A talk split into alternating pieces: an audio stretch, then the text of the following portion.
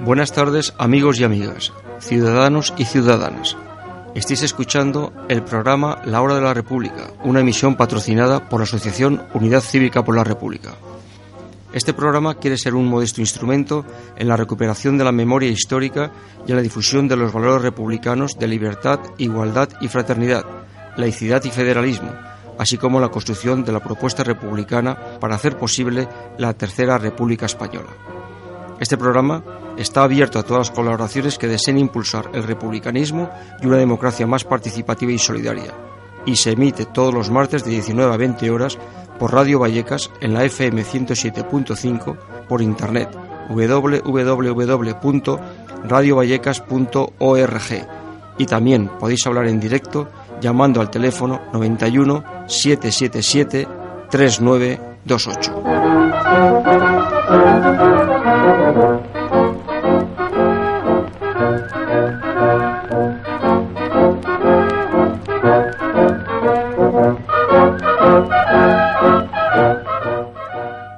Radio Vallecas 107.5 de la, de la FM y como todos los martes y desde aquí hasta las 20 horas, la hora de la República. Eh, saludamos a nuestros compañeros, a nuestro compañero Félix Arana, a nuestros compañeros de Radio Rebelde Republicana, Eco Republicano, Mundo Obrero Radio, Getafe Radio. Y hoy va a ser un mano a mano, Juanjo Picó, que va a estar en, como no, en el estudio, pero está en el estudio de fuera, en el, en el control. La sala de máquinas. en la sala, en la sala de máquinas, ahí haciendo que todo funcione. Y Ángel Pasero, que os manda un abrazo a todos y todas. Como digo, va a ser un mano a mano muy interesante entre Juanjo Piqué, Juanjo Picó, ojo que me he ido al futbolista, eh, y, bueno, Juanjo Picó no es, no es de Cataluña, es de Valencia. Ahí, seguimos por esa zona. Bueno, pues a las 19 y 4 vamos con nuestro comentario que le teníamos preparado esta mañana antes de los acontecimientos que ha habido y que comentaremos y que lo titulamos La trágica historia de España. No vamos en este comentario a analizar los resultados electorales del pasado domingo 10 de, noviembre, que han dado un Parlamento más fragmentado que el que salió de las urnas el 28 de abril, que requiere políticos de altas miras con capacidad intelectual y compromiso ciudadano para lograr que el complicado juego de bolillos llegue a buen puerto y la sociedad española salga del marasmo en que los incapaces políticos que nos gobiernan nos tienen, nos tienen metidos desde 2015. La Rentrí de Vox, con 52 diputados en el Congreso, doblando los que tenía, solo tiene un culpable, es Pedro Sánchez, con su cerrazón o imposición externa de no configurar un gobierno progresista con Unidas Podemos después de las elecciones del 28 de abril, calculando, en este envite electoral, calculando que el PP no crecería y que Ciudadanos quedaría fuera de juego. En esto es lo único que, que los cálculos de Pedro Sánchez han acertado. No es en vano el título que damos a esta crónica. España parece que está siempre en el mismo lugar, condenada a cometer los mismos errores una y otra vez. La respuesta a esto está en las élites políticas, empresariales y financieras que bloquean todo intento de reformar y modernizar España para que sea homologable a los demás estados europeos. Otra de las causas, además de la, de la instauración de la monarquía del 18 de julio, un proyecto definitivamente agotado, solo sostenido por los poderes fácticos, es el sempiterno conflicto territorial que se agrava mucho más con el crecimiento del partido franquista al que se le permite entrar en el juego político. Lo que, hace, lo que deben hacer los políticos que nos han caído, no, no por suerte, sino por desgracia, es resolver todos los desafíos que históricamente tenemos presentes los, los caciques del siglo XIX. Les, les siguen ahora los múltiples casos de corrupción, chanchullos y trapecerías que por más que traten de ocultarlas salen a la luz y a la velocidad de esta desaparecen de las portadas de los medios de difusión al servicio del poder y se pudren en el recóndito rincón del olvido. Sin dejar sin dejar de hablar de los miles de millones dados a la banca y que nunca serán restituidos al erario público a lo largo de la historia dramática y convulsa de España, es, en muy contadas ocasiones los mandatarios políticos han estado a la altura de las circunstancias y a las demandas del progreso de la ciudadanía. La historia de España está salpicada de reyes ineptos, militares incompetentes, políticos analfabetos que solo se han preocupado de enriquecer, banqueros sin escrúpulos que nunca tienen presente el bien general. Y a punto de iniciar la segunda década del siglo XXI, pocas cosas han cambiado. Políticos de salón, patriotas con la banderita en el reloj, que solo se preocupan de sus intereses partidarios y personales y que no ponen coto a la corrupción y nos roban el dinero y el futuro a todos y todas, especialmente a, una generación de jóvenes muy bien preparados que ha de emigrar para buscar ese futuro que los políticos de turno les niegan. Los españoles, las españolas, no nos merecemos estos gobernantes sin capacidad, sin sentido de Estado, sin escrúpulos y sin otras miras.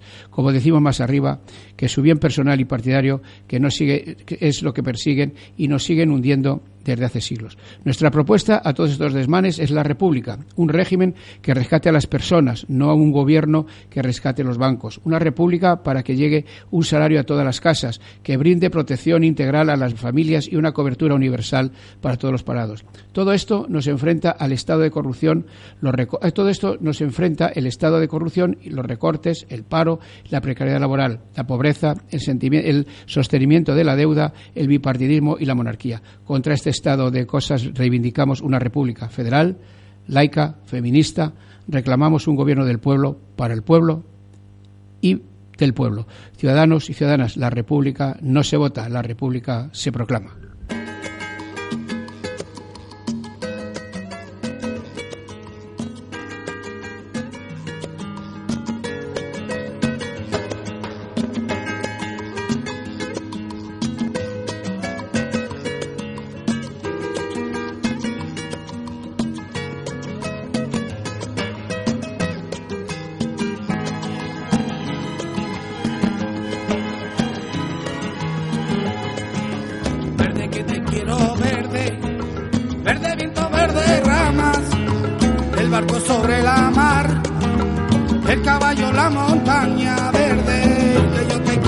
¿Se oye?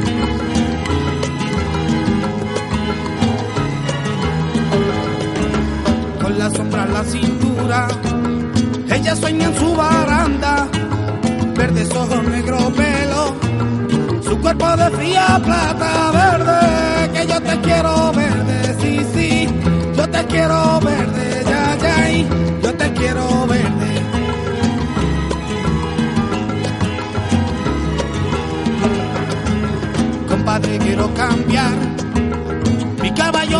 casa, mi montura por tu espejo, mi cuchillo por tu manta verde, que yo te quiero verde, sí, sí, yo te quiero verde, ya, ya, yo te quiero verde.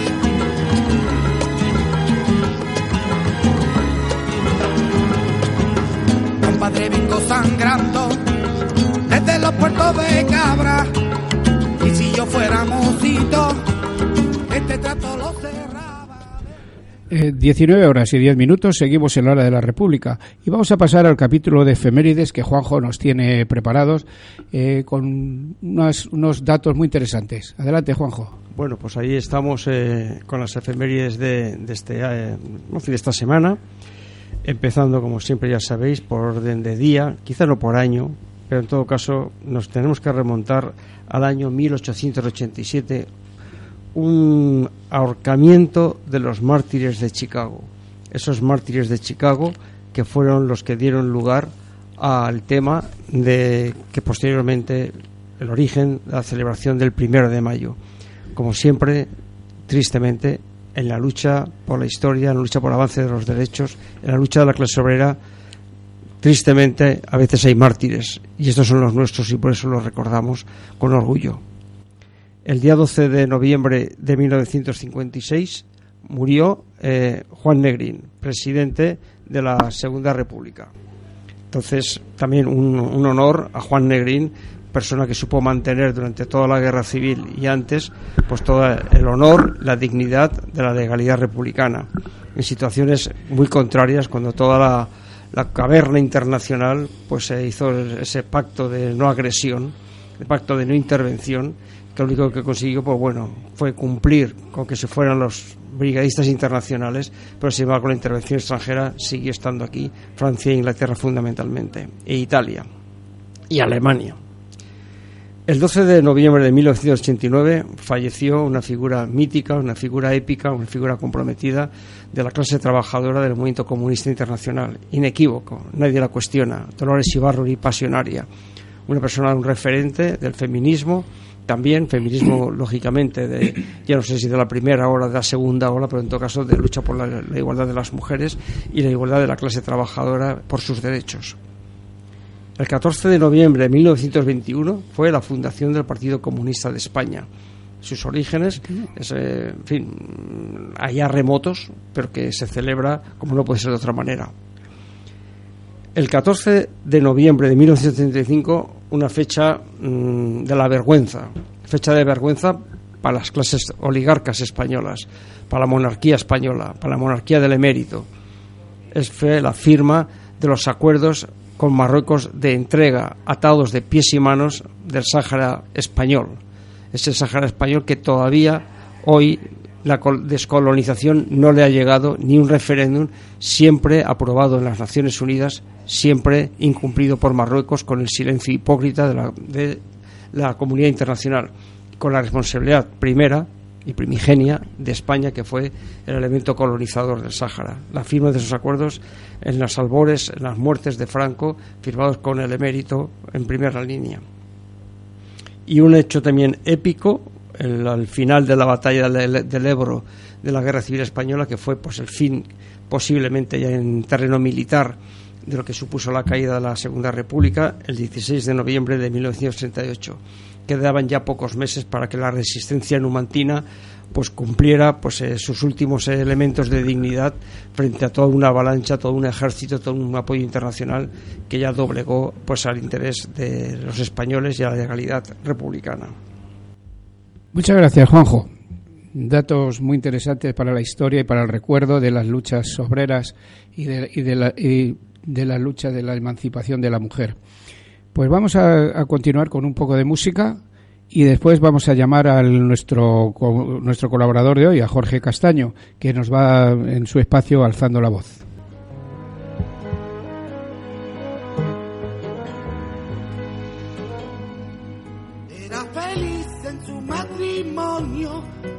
Aunque su marido era el mismo demonio.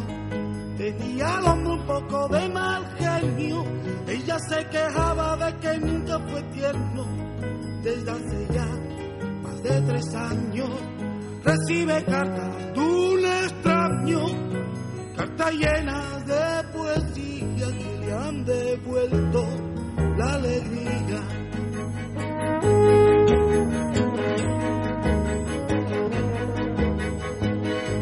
Escribía versos? Dime niña quién era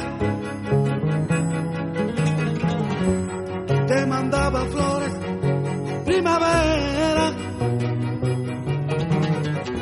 Cada 9 de noviembre, como siempre sin tarjeta, sí, te mandaba yo un ramito de violeta, sí.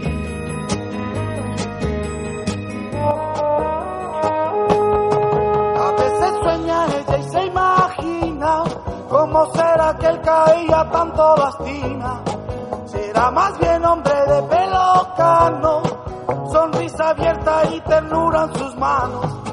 ¿Quién será quien sufre en silencio? ¿Quién puede ser su amor secreto? Ella que no sabe nada. Cada 9 de noviembre estamos a día 12 eh, muy oportuna el, el, tema que nos ha puesto Juanjo y como hemos anunciado hoy tenemos a nuestro eh, analista político, Jorge Castaño, en su espacio Alzando la Voz. Jorge Castaño es profesor de historia. Jorge, buenas tardes. Buenas tardes. Adelante con tu crónica, que, que tiene que ser muy sabrosa. Sí, bueno, hoy la verdad es que es un día con mucha agitación para hacer una, una crónica política y además con más titulares que información como para poder eh, analizarlos. Sí quería empezar, antes de hablar sobre las elecciones, como no podía ser de otra forma, eh, haciendo un, recuerdo y, mandando todo el apoyo a lo que está pasando ahora mismo en Bolivia con Evo Morales, donde se ha consumado un golpe de Estado después de que hace unas pocas semanas estuviéramos celebrando que mmm, parecía que cambiaba el panorama político en Latinoamérica, eh, es, vuelve a organizarse los militares, la Organización de Estados Latinoamer Latinoamericanos que ya estaban detrás de golpes como el de Venezuela y, y el de Chile de, de Pinochet, y se vuelve a consumar un golpe de la derecha para eliminar cualquier tipo de avance social que pueda haber por parte de la población y en este caso además de la población indígena. Más allá de eso, en España hace dos días tuvimos las elecciones generales que nos ha deparado dos principales noticias.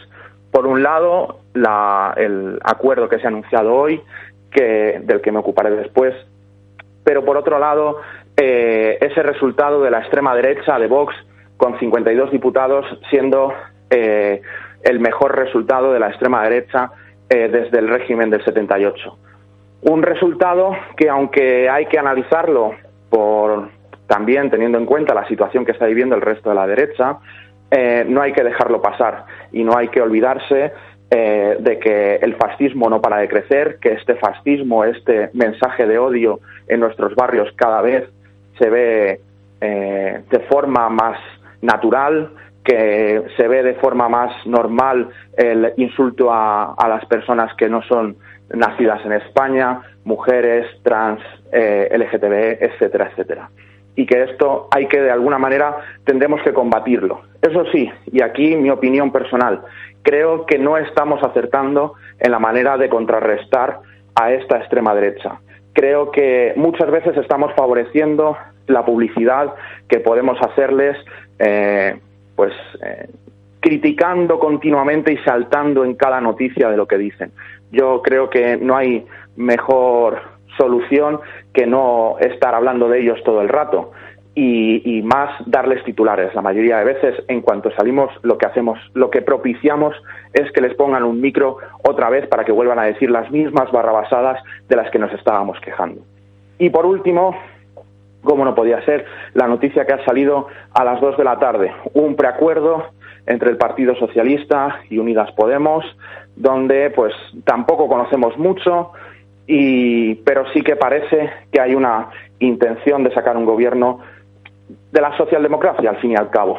Eh, al no tener mucha más información, no tener un programa de gobierno, no tener nada más, pues es muy difícil aventurarse y realmente podríamos hablar de lo que pensamos, de lo que creemos o de lo que nuestra experiencia nos puede llevar a, lo que esto signifique. Entonces, más que hacer un, un análisis de lo que yo pienso, sí que querría utilizar este espacio para lo que yo esperaría o lo que a mí me gustaría que pudiera deparar eh, de todo esto. Y sobre todo, sé que no me va a escuchar, pero señor Pablo Iglesias, eh, aunque yo no sea de su partido y no lo seré, eh, sí que tiene que entender que a la visión general de la población, lo que usted haga se va a ver para el resto de la izquierda y puede dejar al resto de la izquierda en muy mala situación si usted eh, va por la vía del reformismo, por la vía de lo que ni siquiera ya es socialdemocracia en el PSOE, es más bien socialliberalismo, y eh, por asegurar y por ser ya no muleta, sino quien vaya apuntalando las medidas un poco sociales, pero luego económicamente desastrosas. A ver si es posible derogar la reforma laboral, a ver si es posible derogar la, eh, la, ley Mordaza, a ver si es posible derogar la LONCE, a ver si es posible de verdad hacer todas esas cosas que nos han dicho que para eso eh, hacen este acuerdo. Yo voy a ser bastante prudente, voy a ser eh, desconfiado, perdónenme, pero la experiencia nos dice esto, que siempre que Podemos ha estado en algún sitio, pues tampoco han cambiado demasiado las cosas y solamente hay que ver el Ayuntamiento de Madrid de Carmena, pero eh, esperemos que no nos defrauden, porque lo peor que puede pasar es que para el resto de la población lo que vean sea una izquierda que otra vez se vuelve a agachar ante el régimen del 78, vuelve a acobardarse, vuelve a ser izquierda que pierde sus ideales y que pierde su programa cuando llega en algún momento y, que esto al final evite la posibilidad de que la izquierda en algún momento pueda romper con este régimen del 78 y este modelo capitalista que es el gran problema que tenemos hoy en día. Muchas gracias y hasta, hasta el mes que viene. Sí, muchas gracias a Jorge Castallo por su intervención. Decimos que es profesor de historia y militante del Partido Comunista de España. El segundos, los segundos martes son los suyos en la hora de la República. Vamos con un corte musical y vamos a pasar a debatir, pues todo por lo que nos ha anunciado Jorge, las elecciones, este preacuerdo que se ha firmado hoy y bueno y todas las una serie de temas que será, que supongo que van a gustar y son muy interesantes. Si los lirios son bonitos, más bonitas son las rosas.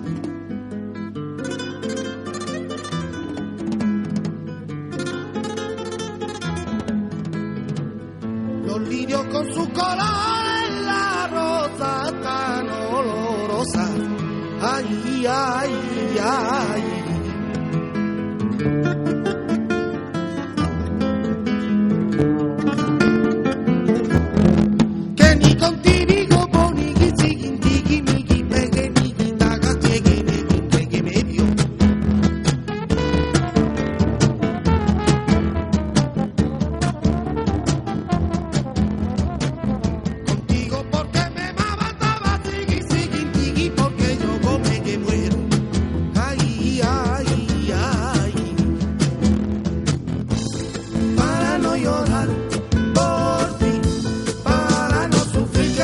no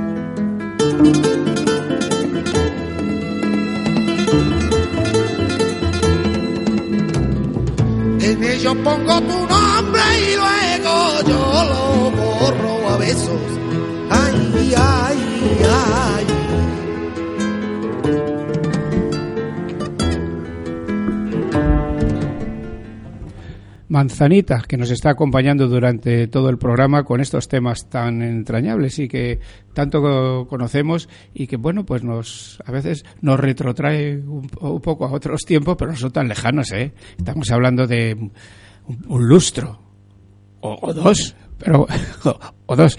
Eh, no, vamos Juanjo me indica que tres. Bueno vamos a, dejarlo ahí. Y continuamos con la hora de la República cuando son ya las 19 horas y 25 minutos y vamos con nuestras opiniones sobre las elecciones del 10 del 10 de noviembre y con lo que se ha firmado hoy. Juanjo adelante. Olvídate de los botones. Bueno pues eh, me he olvidado de los botones y yo creo que más allá del, del análisis del, del 10N, mm, la noticia de hoy para mí eh, tiene un componente prioritario para porque es la perspectiva de futuro, ¿no? Parte de análisis, pues evidentemente que yo creo que la repetición de las elecciones ha supuesto ni más ni menos pues eh, un, balón de oxígeno pues a la extrema derecha y que se podía haber evitado pero en todo caso, pues eso es, eh, digamos que agua pasada, eh, que cada cual se apunte el tanto a favor en contra de este tema y ese es el dato. Pero claro, a mí el dato que me preocupa ha sido eh, que en la, esta repetición de las elecciones ha habido una bajada por parte del PSOE y una bajada que me importa bastante más por parte de Unidas Podemos. Y mm, creo que sería un error el que el ascenso de Vox el descalabro de Ciudadanos ocultara la bajada de Unidas Podemos y que incluso el acuerdo que se ha anunciado hoy a las 2 de la tarde volviera a ocultar la bajada de Unidas Podemos. ¿Por qué lo digo esto? Porque como apuntaba el profesor Jorge Castaño en su intervención por teléfono, evidentemente eh, lo que tenemos por delante es un reto.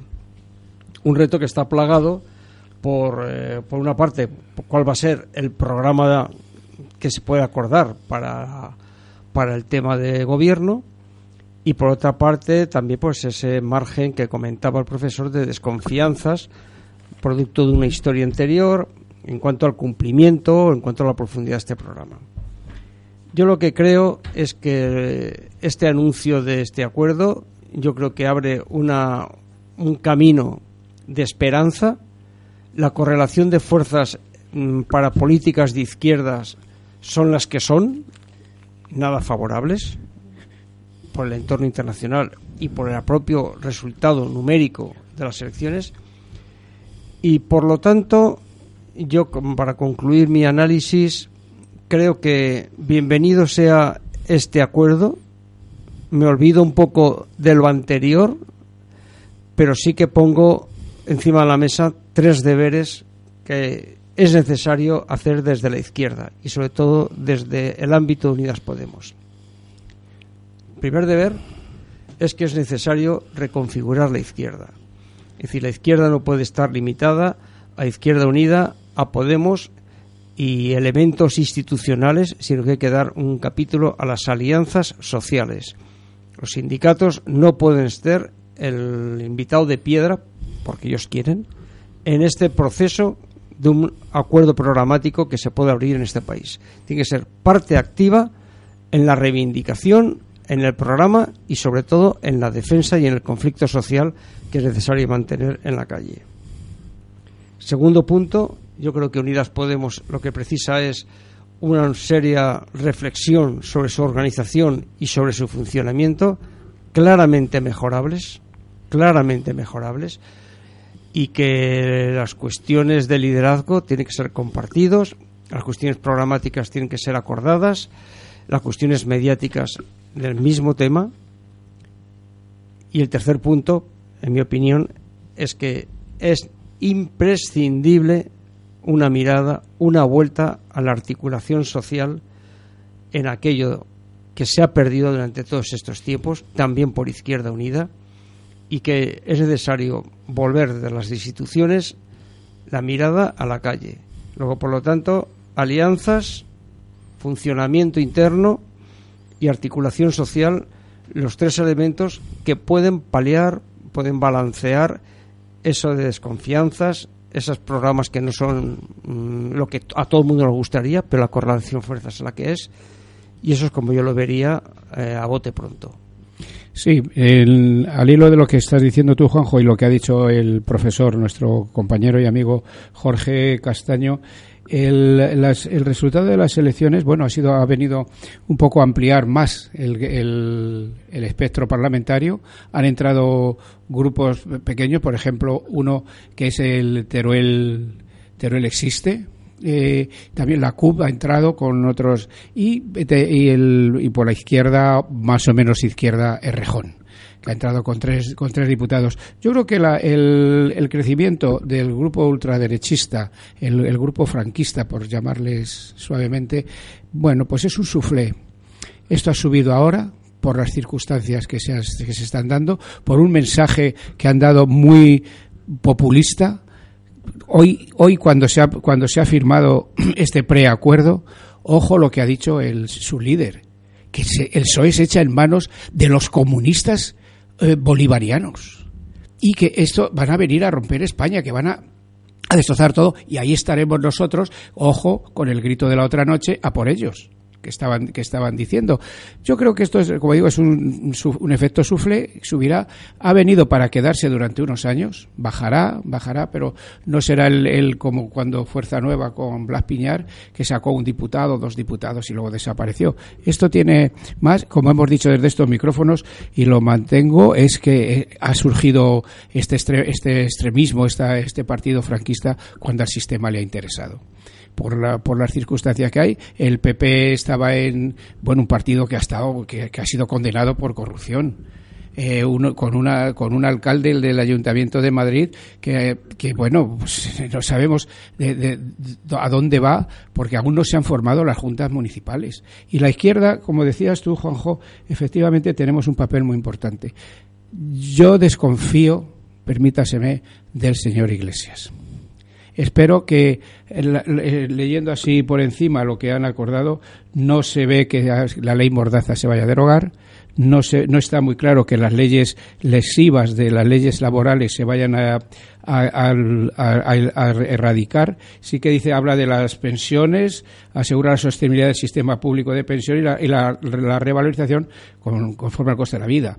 Bueno, la vivienda es un derecho, habla de la educación, pero, pero no dice que vamos a ir a quitar las escuelas, las escuelas subvencionadas, las escuelas concertadas. Ojo que hay escuelas concertadas y guarderías que son de la Iglesia convenidas es decir, que desde que se está destinando un dinero público en detrimento de la enseñanza pública.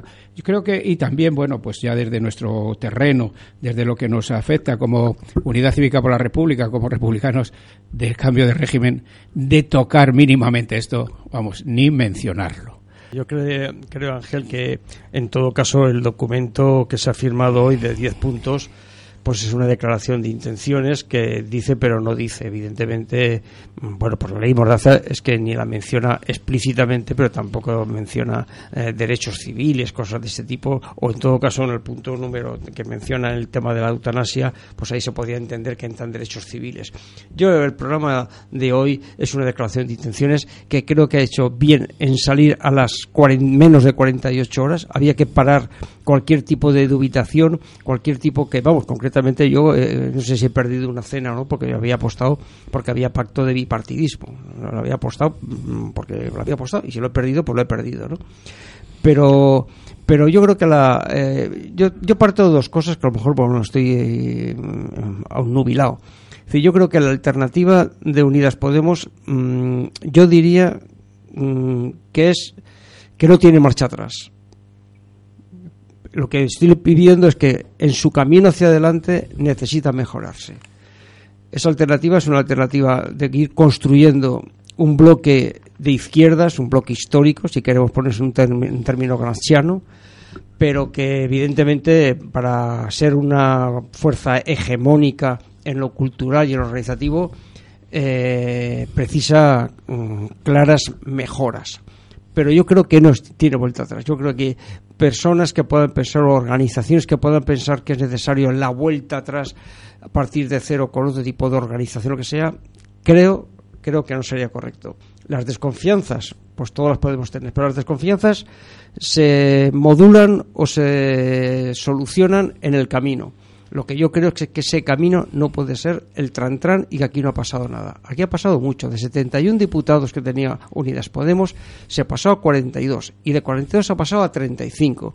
Y eso eh, seremos fuerza necesaria para un, este gobierno de coalición. Pero no es fuerza necesaria para una transformación socialista de la sociedad, que es lo que nosotros planteamos y no hablemos ya, como comentaba Ángel, del modelo de Estado del tema de la República. Y para que esa hegemonía en Unidas Podemos, que yo creo que es no tiene vuelta atrás, yo planteo pues esos tres deberes que creo que hay que abrir las alianzas a todas las organizaciones sociales, a todas las fuerzas políticas de izquierda, hay que cambiar el funcionamiento interno hay que volver a la articulación social que está bastante perdida y en todo caso hegemonizada por grupos que no tienen otros intereses. Y a partir de, esos, de este tema es como yo creo que se podrá afrontar los retos que tiene una transformación de la sociedad en el terreno de la cuestión territorial, en el terreno de las libertades, en el terreno de la economía, en el terreno de la cultura. Si no, se quedará en simple socialdemocracia y, y sería bueno, pues eso, socialdemocracia. Sí, es un paso importante el que se ha dado hoy. El, no vamos a cuestionar si se tenía que haber hecho antes o no. Las cosas, las cosas como comentábamos antes al micrófono cerrado, y lo decía Juanjo, llegan cuando llegan. Y ahora, es, y ahora es el momento de este pacto. Yo he dicho, cuando hemos leído el comentario, que no sé si la, la vez pasada el intento de hacer este, esta coalición PSOE Unidas Podemos fue por el error de Pedro Sánchez o la imposición externa que le pudieron hacer, porque el propio presidente de la, de la todopoderosa eh, asociación empresarial eh, dijo que no quería ver esto. Y claro, luego vienen los chistes que han surgido por ahí. A ver si ahora el señor Sánchez duerme a gusto con 52, con 52 diputados del franquismo ahí en, el, en esto. Pero una cosa, Ángel, eh, ya digo, yo tengo una alegría contenida con los deberes puestos, como me he repetido ya, mm. pero ojo mm, de que esta decisión que ha tomado mm, a iniciativa del Partido Socialista, porque la paro detendida por parte de Unidos Podemos estaba desde hace siglos. Esto no está, en mi opinión, validado, muy validado internamente y por muchos varones del PSOE. Exacto. Que palos en las ruedas hasta el propio PSOE va a tener. Sí, eso, eso ha parecido verse que la intención de Pedro Sánchez sí era quizá hacer esto y los varones, que son muy poderosos, le han hecho callarse y ahí, ahí está. Bueno, pues son las 19 horas 37 minutos. Vamos con un poco de música porque queremos comentar algo interesante. Vamos a hacer un comentario sobre el alcalde de Madrid brevemente y vamos a hablar del tema internacional que está muy serio. Unos años han pasado ya. Y mi corazón no deja de llorar por tu ausencia, por tu ausencia. Y no comprendo yo por qué te llevo Dios y te quito de mí te quiero yo, sin ser tu creador,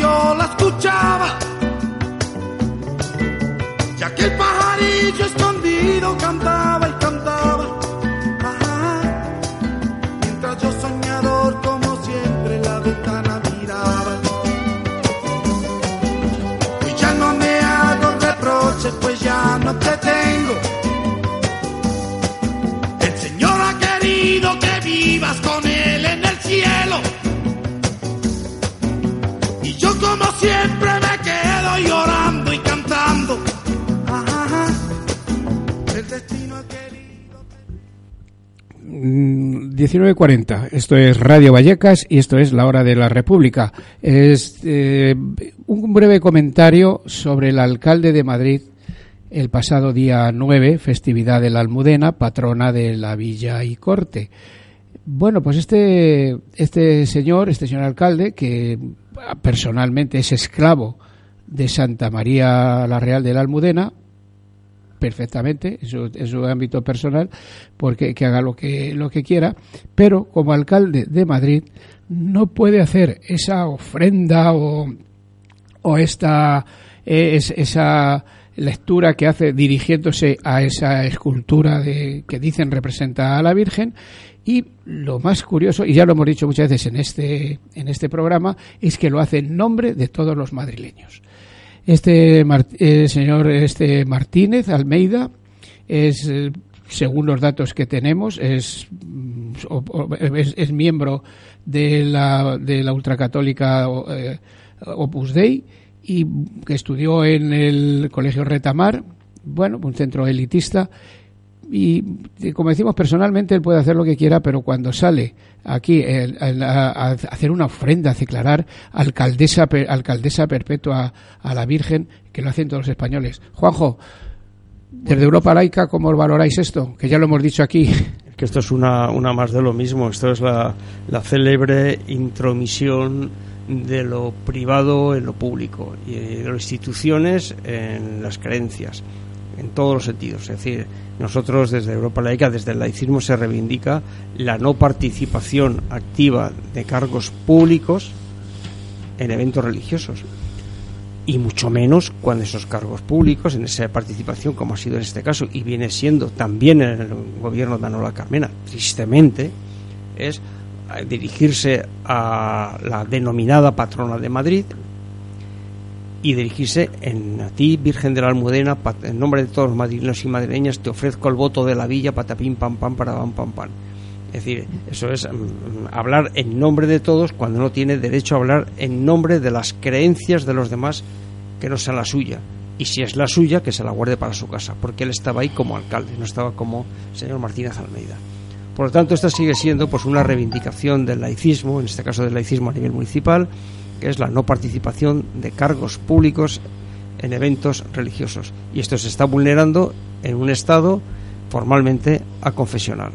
Por lo tanto, es una más. Y si además se, se em, está esa cuestión ya que ataca a la, inteligencia, como es ofrecer el bastón de mando a la Virgen, a una mm, estatua, eh, nombrarla alcaldesa perpetua, como si fuera en fin, esa, esa, esa, faceta ya de ataque a la inteligencia, pues es demasiado solicitando de que solucione el paro y que ocupe en tu intercesión, que seamos todos mejores, que tal. Es decir, la verdad es que, en fin, que esa, las dos facetas de intervención de cargos públicos, eventos religiosos y ya la propia formulismo del mensaje, en fin, en fin esto nos retrotrae a los arcaísmos que es necesario superar. Así es. Y bueno, son y 43, son las 19.43 minutos. Pues si te parece, Juanjo, sin corte musical vamos a seguir con el, el relato. Lo llevábamos en lo teníamos aquí preparado varios programas y nunca nos ha dado tiempo el tema internacional. Ecuador, Chile, Bolivia, Argelia. No olvidemos que en Argelia la diputada exdiputada Luisa Uné, presidenta del Partido del Trabajo argelino está en la cárcel desde hace unos casi casi un año ya. Está en la cárcel y ha sido juzgada por un tribunal militar que en dos horas la condenó a 15 años por pedir democracia, por pedir, por pedir que un proceso constituyente y acabar con la, con la etapa pasada de Buteflika y de los generales y de los que están ahí. Eso es Argelia. En Bolivia, hace unas horas, pues se ha producido un golpe de Estado un golpe de Estado ya no es con, los generalotes, ya no es con, los tanques en la calle, ahora se hace de otra forma, más, eh, más sutil. Se acusa al gobierno de, que ha manipulado unas elecciones, se recorta, se, se cierran las fronteras a que, a que ingrese toda clase de, de, alimentos y tal, y se, y se boicotea esto. El, Evo Morales dice eh, dice, aquí yo, eh, Evo Morales, he venido a encontrar a los que celebran el encuentro. Aquí, pues yo, de, descendiente de los que poblaron América hace 40.000 hace 40 años, he venido a encontrar lo que, no, lo que la, encontraron hacía solo 500 años. Estoy, es que eh, tengo una letra muy pequeña, ¿no? Juanjo, tú has estado recientemente en Bolivia. He estado hablando esta, esta mañana con los compañeros bolivianos en los cuales pues estuve el placer de estar con ellos hace unos meses. Estaban encerrados en el, en el centro de formación profesional que tienen allí.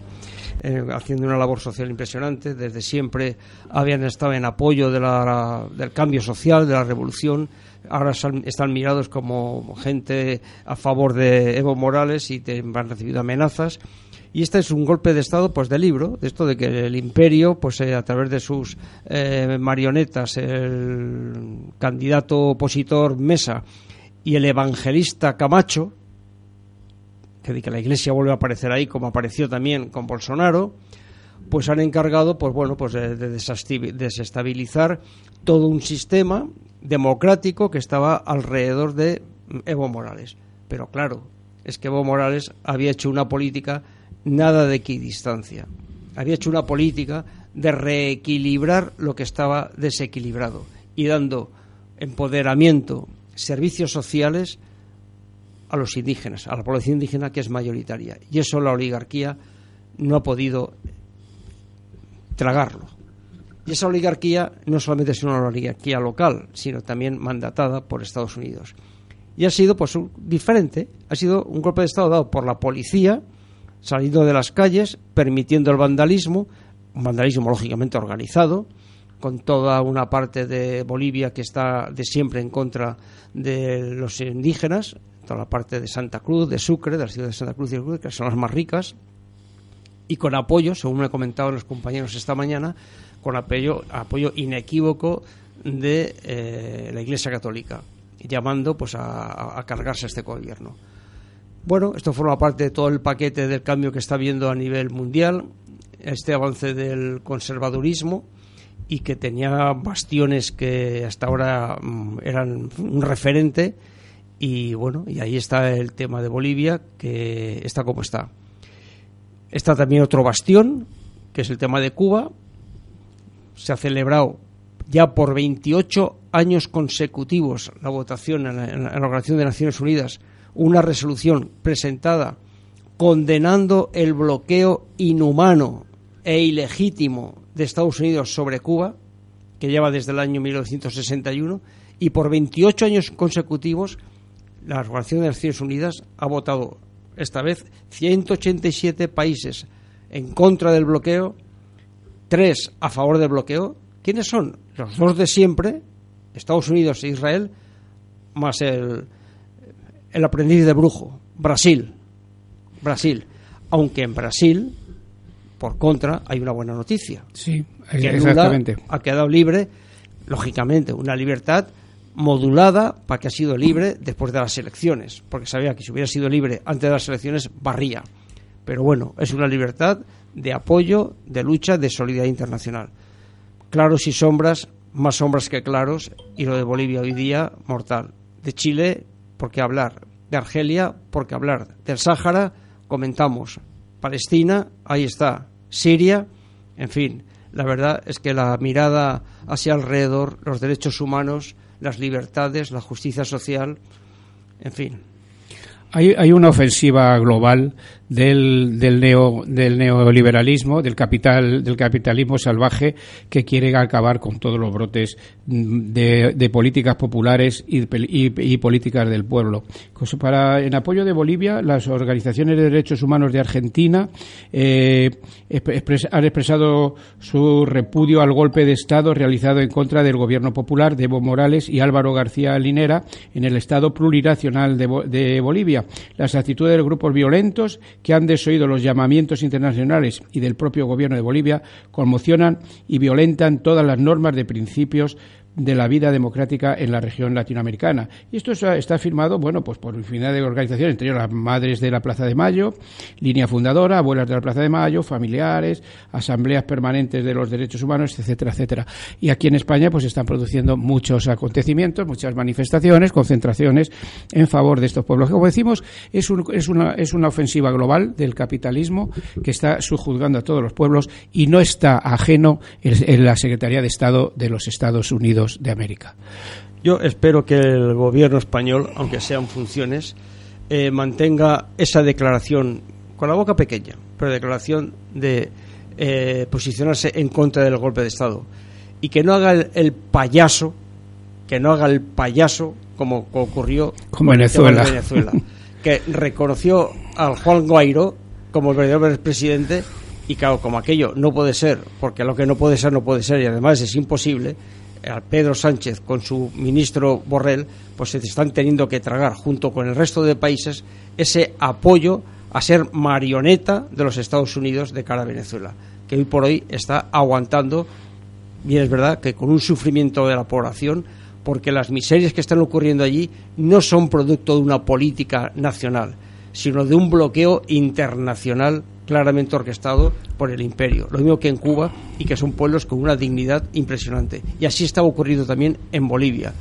con una diferencia fundamental. Bolivia era un país muy rico en cuestiones naturales y esa riqueza estaba en un proceso de una redistribución, porque estaba la situación desequilibrada y las oligarquías y el imperio no podían permitir que los indígenas tuvieran su cuota en el pastel de reparto. Y Venezuela, que tiene que es un país productor de petróleo, el refinado no lo puede hacer en Venezuela, lo hacen fuera de la, de la República Bolivariana, eh, y, pero todos los pagos que se le hacen a Venezuela internacionalmente pasan por Estados Unidos. Y Estados Unidos los tiene retenidos no se los hace llegar al pueblo venezolano, al gobierno venezolano, y de ahí las penurias que se están pasando y de, y de, toda, toda lo, lo, mal que lo está pasando la población, la población venezolana. Decíamos que para terminar que Evo Morales, bueno, pues eh, con un lenguaje muy simple, eh, transmitió en, traducción simultánea a más de un centenar de jefes de estados y dignatarios de los países protectores, productores de petróleos, que logró inquietar a la, audiencia cuando dijo aquí, pues yo, Evo Morales, he venido a encontrar a los que celebran el encuentro, como decíamos antes. Es, es, es una, repetimos, que es una ofensiva global y que no es el problema de un país es un problema de toda la clase trabajadora de todo el mundo. Y como marxistas, como seguidores de Marx, decimos proletarios de todos los países unidos.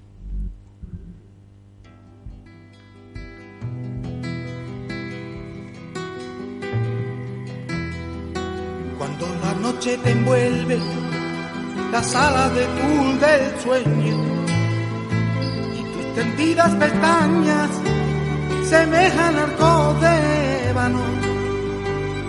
Escuchar los latidos de tu corazón inquieto y reclinar tu dormida cabeza sobre el meu pecho diera alma mía cuanto poseo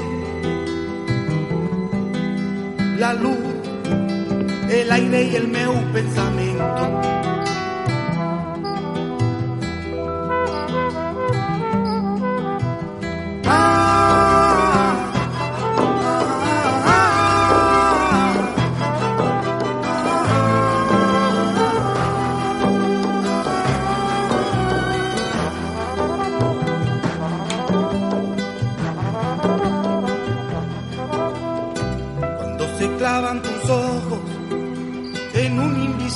objeto y tus labios iluminan una sonrisa el reflejo. Leer sobre tu frente el callado pensamiento. Que pasa como la nube del mar sobre el ancho espejo diera alma mía cuánto deseo la fama, el oro, la gloria y el genio. Despedimos a Manzanita, que nos ha acompañado durante todo el programa de hoy, de la Hora de la República, y ya en los últimos minutos vamos con la agenda que Juanjo tiene preparada. No sé si es muy extensa. Bueno, la verdad es que esta semana, como ha sido todo en base a las elecciones, he estado bastante desconectado de las redes para conseguir convocatorias, que son los que nos animan aquí. Esta agenda es una agenda de movilización ciudadana, movilización cultural, y bueno, eh, con las carencias propias que, que en cada caso tengamos, pues aquí está. En la parte cultural, pues comentar de. Me ha llegado una información, la publicación de un libro de editorial Salaparta, con un título, en fin, la verdad que muy potente. No os importe matar, entre comillas. Y que viene a cuento de la declaración que el 11 de diciembre está llamado a hacer Martín Villa en el tema de la querella argentina presumiblemente ni se presentará en Argentina con la jueza Servini, ni lo hará por videoconferencia porque se considera por encima del bien y el mal. Entonces, pues bueno, este libro de No os importe matar es una crónica eh, documental histórica sacada de documentos desclasificados y informes policiales y informes ciudadanos de lo que pasó en los Sanfermines, en los cuales Martín Villa pues estuvo al tanto de este tema. Con lo cual, pues bien, lo entrecomillado no sé qué significará.